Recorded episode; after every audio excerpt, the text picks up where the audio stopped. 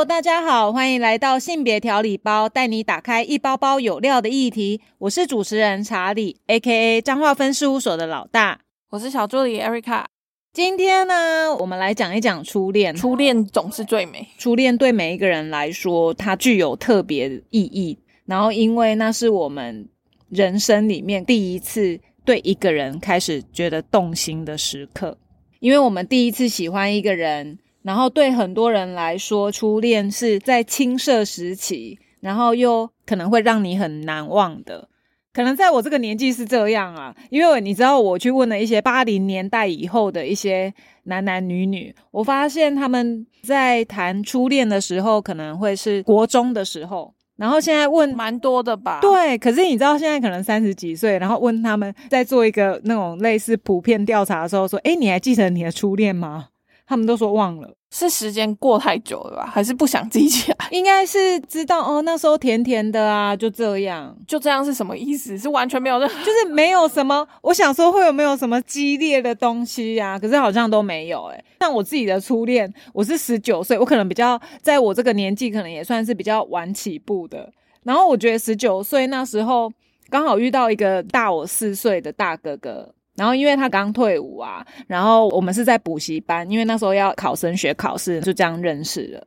可是，一开始的那一种是有一个暧昧期。然后就是会想要偷看彼此，偷看彼此是怎样？上补习班的时候一直看着他是吗？你有在上课吗？不是一直，既然叫偷看，就是会偷偷的，然后好像若有似无。你在偷看的时候，你会发现，哎，他好像也在关注你，会不会是你的错觉？怎么可能？两个人最后都走在一起？我跟你讲，有时候女生要相信自己的第六感，你知道吗？你看着他的时候，哎，你觉得他好像也有那个意思，然后常常下课的时候啊，就会故意溜到你身边讲笑话给你听啊，然后你当然就会觉得，哎。这个人好有趣哦，这蛮有目的性的啊！谁会每次在下课的时候还跑到你旁边讲笑话啦？对啊，所以我那时候其实初恋还蛮，我觉得十九岁在那个时候应该算是蛮晚的啊。但是初恋这件事情本来就没有一个定数啊。对，可是你知道吗？我觉得很有趣的是，当我在问周遭的朋友说：“哎，你初恋是什么时候的时候？”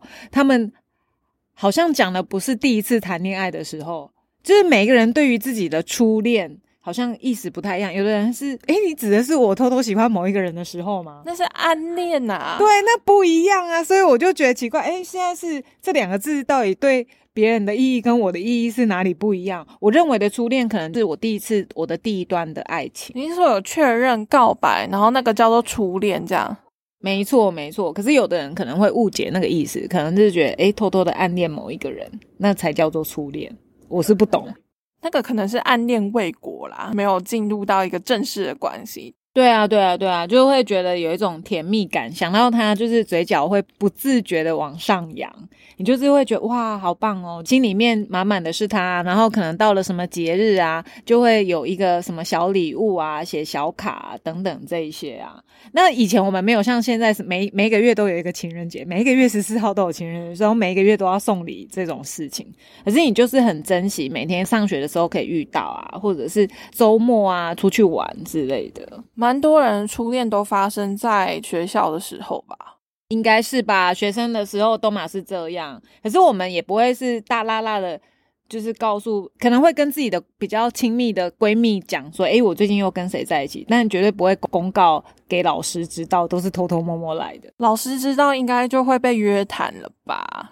应该是吧？可是我不知道现在的时代这么的先进，老师应该也见怪不怪了吧？哎，不好说。我跟你说，我们最近有一个，我因为我们都会去学校转讲嘛。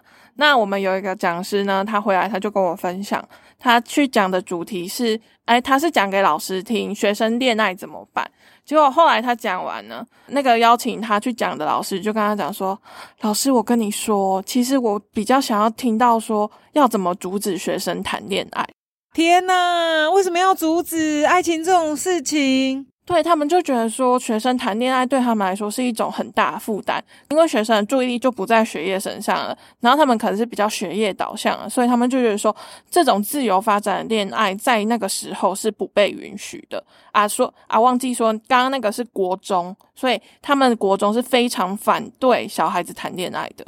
像我也有去问过国中生啊，他跟某一个男生比较友好。然后私底下可能在脸书啊、IG 啊都会互动关心，然后好像被男生的妈妈知道以后。然后就跟补习班的老师说，因为他们是本身不同学校的，男生的妈妈就会跟补习班老师说：“诶，请问那个谁谁谁是谁呀？”然后觉得他们两个频率好像交流的太多了，怕会移情啊，或怎么样，然后就女生就会被告诫。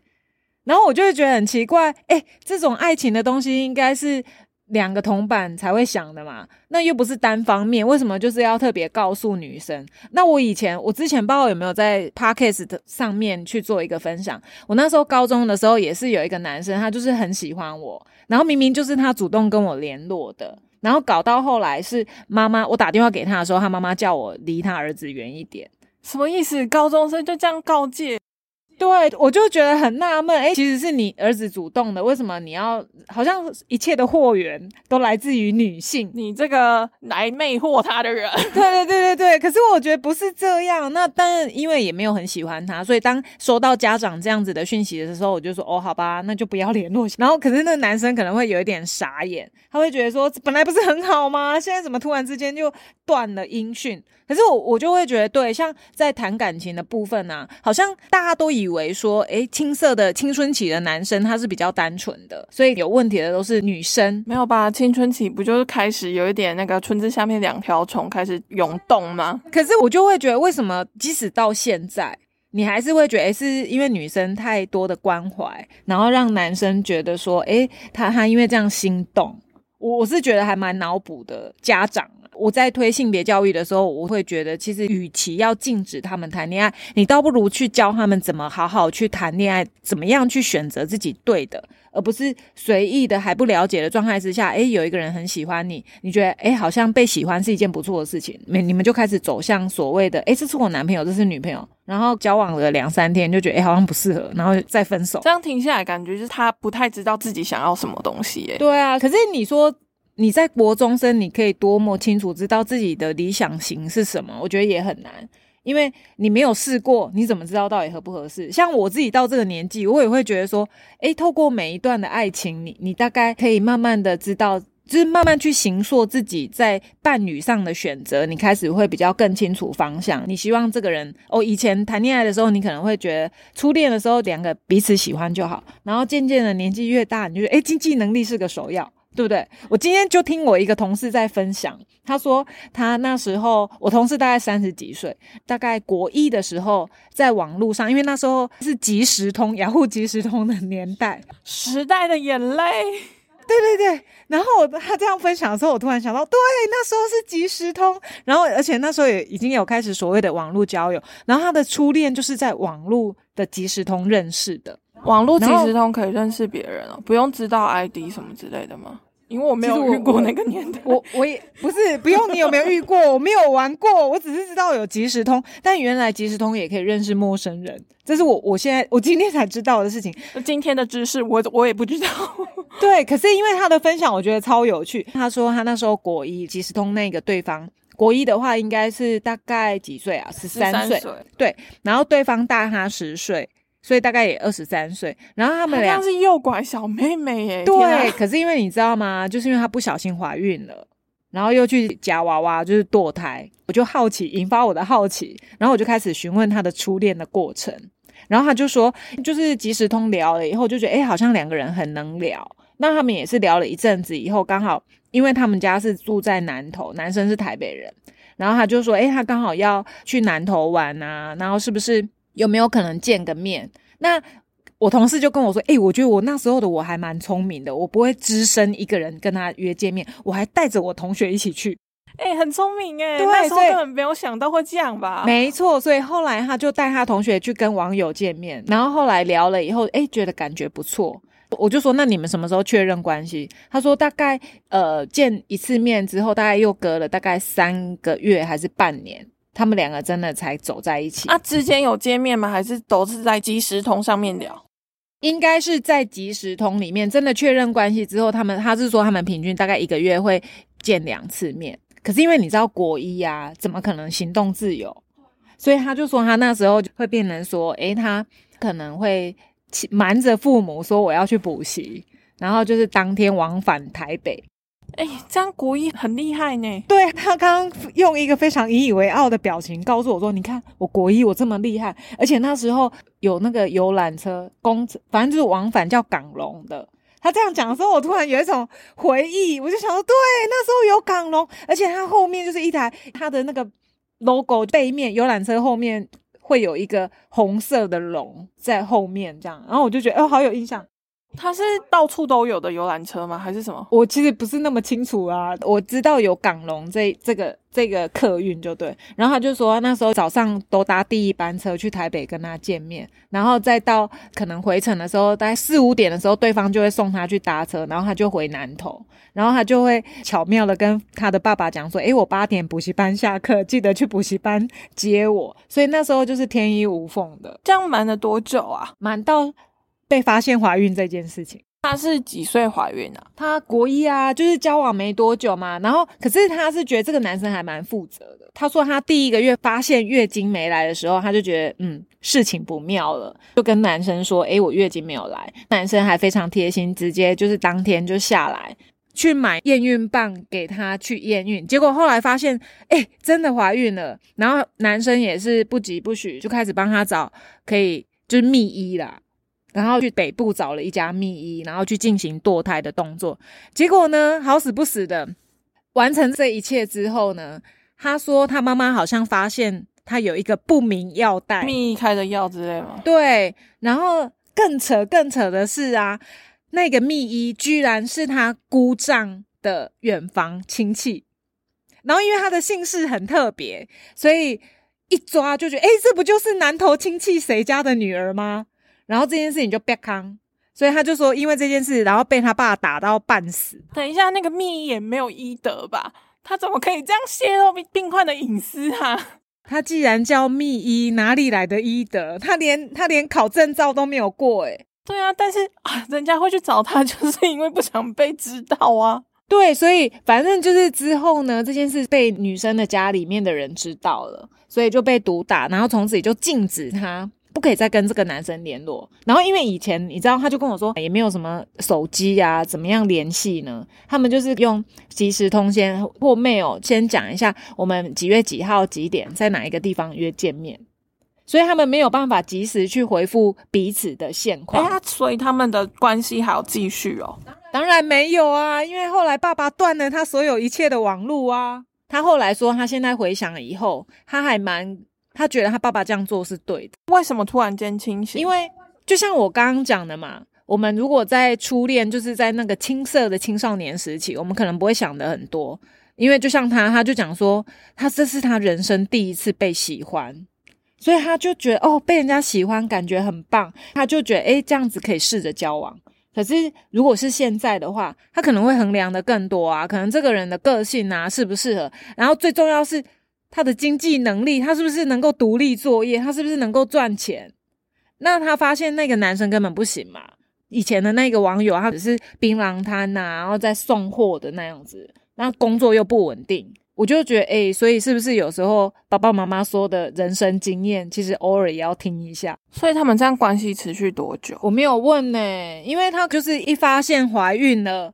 就没有后续了吧？只做完了所有堕胎的动作之后，可是实际上我觉得跟我自己在服务个案上面不太一样，因为很多男生都事后不理，或者是一发现怀孕就 say 拜拜了。其实这个案例很多，然后女生一个人，大部分的青少年怀孕，有时候其实他们在第一个月知道月经没来的时候，其实就知道自己怀孕了，可是他们会忍忍忍忍到肚子很大被发现。我甚至还有一个案，她可能是已经怀孕了九个多月，快要预产的时候，九个多月根本要生了吧？对，然后大家都说啊，她是变胖，可是你知道她的家庭关系就多忽略这个小孩，那很多就是因为这样，然后过了可以所谓的可以拿掉孩子的这个期间之后。他就这样放着，到后来被发现的时候，他已经被我们服务了。那他学校老师没有发现吗？因为老师只会觉得为什么衣服外套就是不分四季都穿着嘛。而且你知道国中生有时候很瘦小，他也看不出肚子到底多大。可是穿制服的时候不是会有腰身之类，所以他也是不穿的吗？没有啊。可是我真的遇到很多，他们都说我变胖了，然后他的家长跟老师是相信的。家长跟老师怎么会相信这个理由啊，就真的相信啊。所以你知道我刚刚说的，有一个少女，她是第一个月就知道，但她就隐忍，忍到真的不行了，然后当天晚上要生小孩，她的阿公，因为她是隔代教养，她的阿公才知道真的怀孕要去生小孩。是因为这样，可是实际上我真的觉得有一些都说什么，诶，他不知道，那都骗人，小孩都骗人。其实他第一个月，他应该是说，当他跟一个男生发生性行为的时候，他就知道可能的风险。而且现在的小孩怎么会像我们以前一样，是不是怀孕都不清楚？因为健康教育虽然说没有讲得很透彻，但是至少网络资讯是发达的，他可以知道他可能会怀孕这件事情。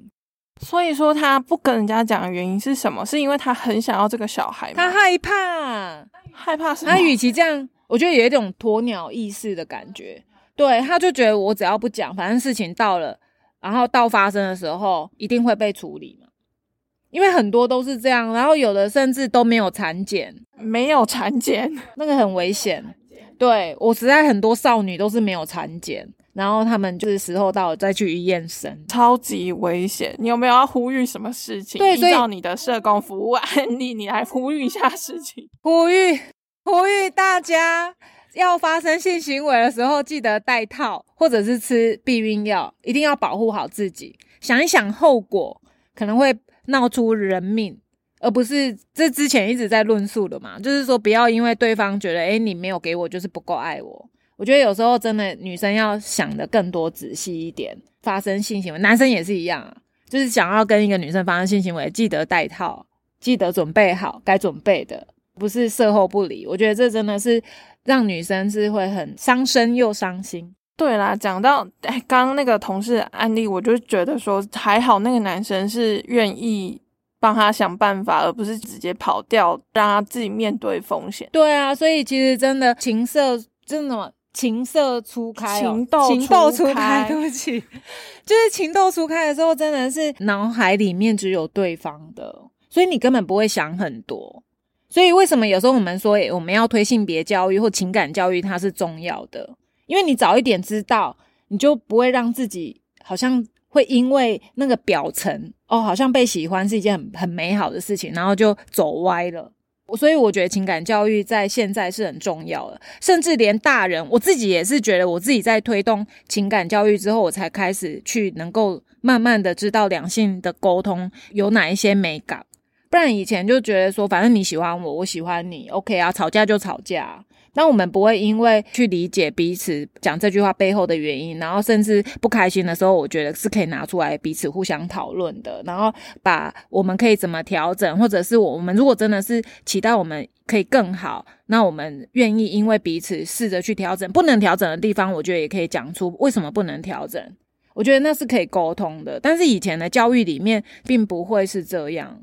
然后我就觉得很可惜。如果我早一点知道，我就不用那么辛苦谈那么多段恋情。那没有一个人喜欢一直换男朋友吧？诶，这种感觉好像我换了很多男朋友，其实并不是这样。我只是觉得说，透过好像每一次我们透过感情啊，然后谈。谈感情这件事情，然后慢慢去调整，从感情中学习吧。对，可是大家，哎，我以前是幻想我可以从国中就认识一个到老，这机遇有够少的。哎，可是我会很期待自己是这样，但已经没这个机会了，所以，所以可能想要透过，如果真的有下一段，你就会觉得，哎，好像我会期待自己慢慢的去走向可以好好的说话这件事情，而且应该比较知道自己的理想型是什么啦。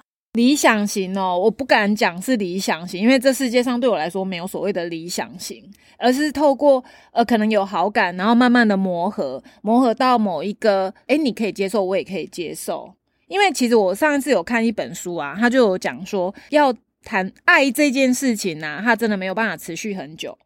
但是如果说你们是可以沟通的，因为当我们愿意沟通，我们才会让那这个爱可以延续更久，所以。沟通会是在爱之前，我自己慢慢体会，好像是诶，沟通也是让爱延续下去的最重要的一点吧。对，因为你有爱，你不沟通，那很容易就决裂啊。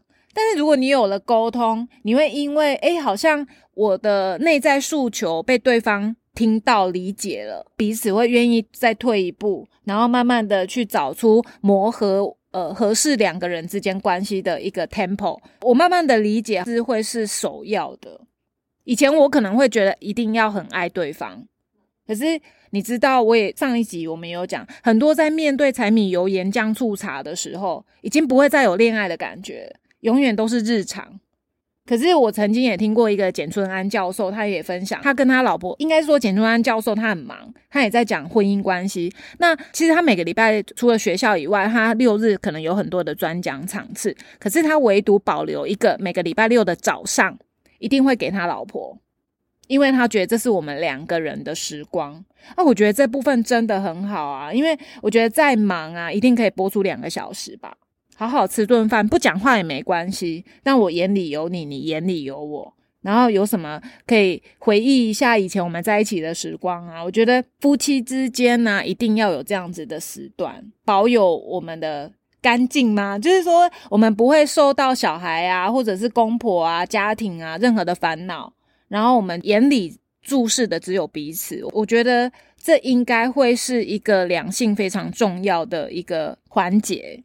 就是很像那个我们之前讲的仪式感，就小小的仪式感带来大大的幸福。然后虽然只是可能就两个小时一起吃饭时间，只要有时间相处，都是对彼此来说都是特别。没错。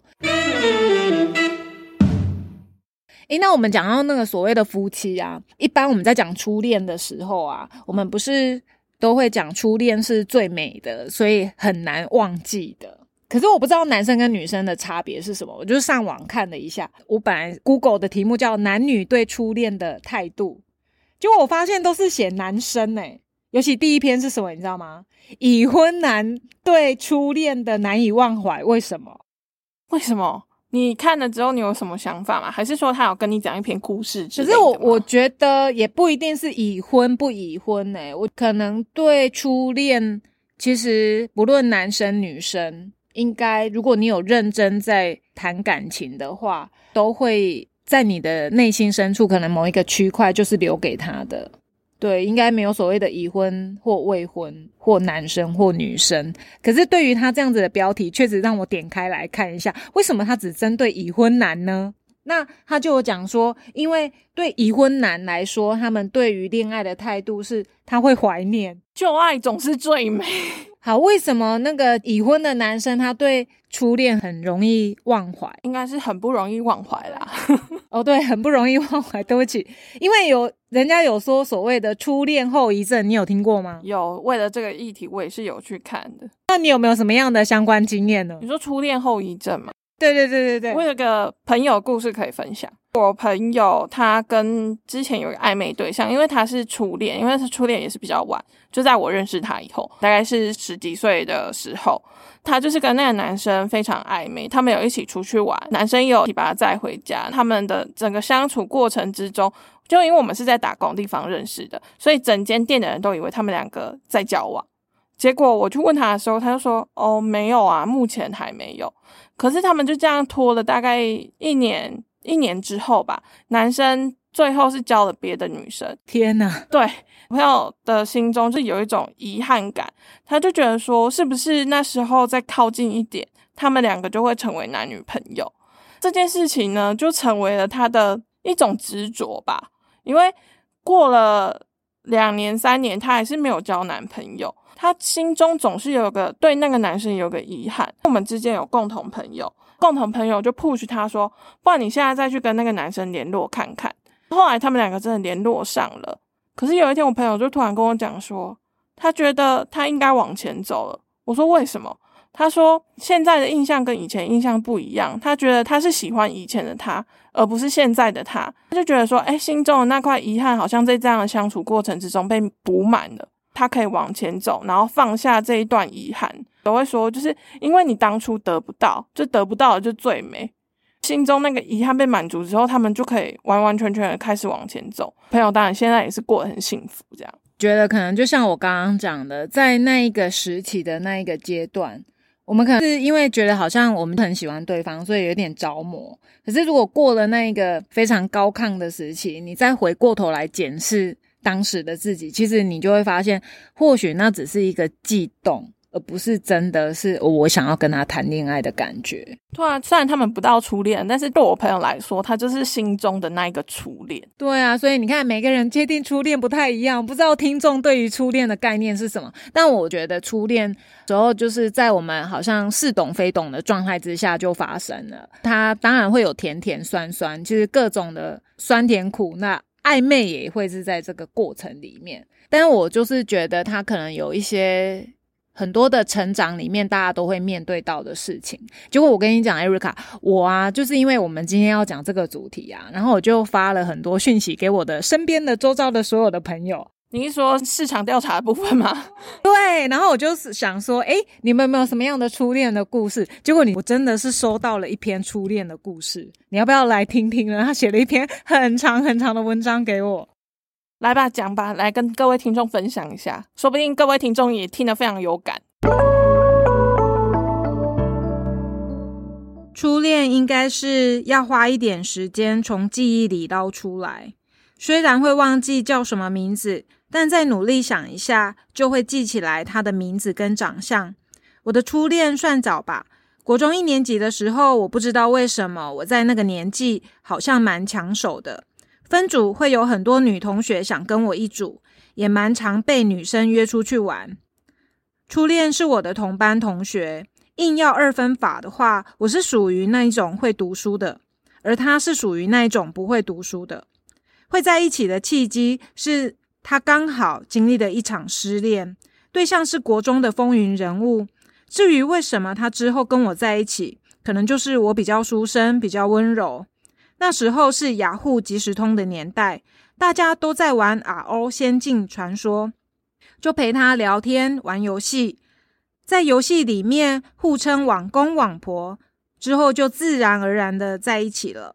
我记得我是被告白的，当下没有犹豫，也喜欢就答应了。初恋也没干嘛，就在下课的时间会腻在一起，回家会聊天，假日会约出去玩。我记得他会写手工的卡片给我，蛮多张的。因为高中升大学要离家的时候，整理房间发现的，就直接丢掉。身体接触就是牵手、抱抱、亲个脸颊，就这样而已。其实交往的过程的甜蜜，我都不太记得了，反而记得的是跟女生分手当下，她哭的样子。国中生纯纯的爱会被结束。当然，多半是逃不过老师跟家长。我的情况也是这样。有一天晚上，我跟我爸去吃饭，很常吃的港式快餐店。突然，我爸就问我是不是交了女朋友了。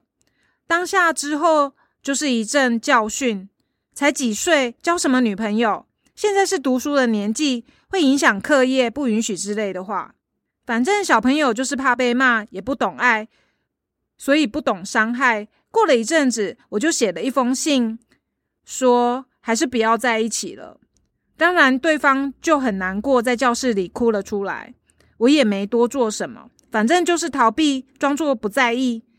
而且也刚好要升国二了，我的成绩好，就被分到升学班。因为他不太会读书，自然就不会同班，在学校也不太见到面。时间久了，就这样到了国中毕业。他可能知道我上了哪一个高中，毕竟是第一志愿，而他我就不知道上哪一个高中。直到某一天，应该是高二的时候，我在每天放学公车下台的 Seven Eleven，刚好我要进去买东西，而他买完东西刚好走出来，就对眼了一下，我们没有说话，就错身离开，然后就再也没有见面了。这是我朋友传给我的他的初恋的故事。每一个人的初恋都是那种青涩、酸酸、甜甜的滋味。但我还蛮感谢我这个朋友呢，他从头到尾描述了他的初恋的过程。其实我觉得对他相对的应该是蛮记忆犹新的，而不是像我的同事，我要问他们问不出一个所以然。但我觉得初恋可能对每个人的意义性不太一样。刚刚他的那一篇也刚好回应了，其实很多的家长或老师他可能会觉得说，你看吧，就是因为没有谈恋爱，所以你可以念到第一学府之类的。对啊，就还是会有这些成绩导向部分呐。但我觉得这初恋可能对你朋友来说蛮印象深刻的。你看他把那些细节讲超级清楚，对，哦，超强的呢。这应该蛮久喽，这个故事。然后可是他还能这样讲出来，然后巨细靡遗的跟你讲，看来还是在他心中有一。有一个地位在啦，没错，所以其实每一个人的初恋呐，都会深深的，可能真的有意义性的话，会放在心里面很久很久。但是它也是蛮值得回味的，因为可能现在讲起来会让你觉得，哦，原来那个时候的我这么的青涩，这么的单纯，但是也是蛮多满满的爱意在那个过程里面。对啊，而且就是你刚刚讲那些故事中，其实蛮多时代的眼泪的，像一些什么 RO 哇，RO 手游，RO 仙境传说，对，那个就嗯，那是什么？还有雅虎即时通，没错，然后还有网公网婆。哦，网公网婆应该是蛮多人初恋的哦。对对对，像我朋友初恋也是发生在网络世界，他是国中国一的时候玩那个风之谷，他就在上面找了一个网工，然后真的是。完全 fall in love，每天在跟我们提他的网工今天怎么样，他的网工今天怎么样。后来发现他的网工是一个骗人的人，他只是想从他身上获取一些装备，然后就说哈，撒毁。后来他们就分手了，就是这么的简单快速。但是这件事情呢，就会被我们。事隔好几年，就会拿出来提一下，说：“哎，你真的是网恋先驱，哎，超级早就开始谈网恋了，现在算什么？”他就觉得说：“哦，你们可以不要再讲了嘛。”但这么久之后，我们都会觉得啊，这也是一种体验呐。总而言之啊，其实我觉得初恋啊，对很多人来说是一个很美好的存在。从两个人要牵手不牵手，然后要不要亲亲拥抱，这对初恋来说，两个人都是初恋的状态里面，都是一种学习。那尽管那个时候我们可能都是处于在一个很懵懂的状态，但是那是我们人生里面第一次喜欢一个人，然后我们没有办法去抹灭这一个这一段感情在我们心里面的意义跟重要的时刻。我相信我们也不会因为初恋而让我们不懂得怎么再去调整自己，然后找到合适自己的对象。最重要的啊，就我们可应该看重的是现在此时此刻陪在我们身边的这个人。祝福每一个人都能够获得自己想要的一个陪伴的关系。那我不知道今天听众你们。我们今天分享到这边，呃，你们有没有什么样心中有没有什么是自己放不下的日月光吗？白月光，白月光，好，重来。今天分享到这边，不知道你们的心中那个最放不下的白月光是什么？欢迎留言给我们，分享你们的初恋，让我们知道哦。现在我们很缺留言跟鼓励，希望大家五星订阅起来，支持我们继续发展节目。性别调理包需要你的支持跟鼓励，请继续锁定下一包，给你精彩的内容。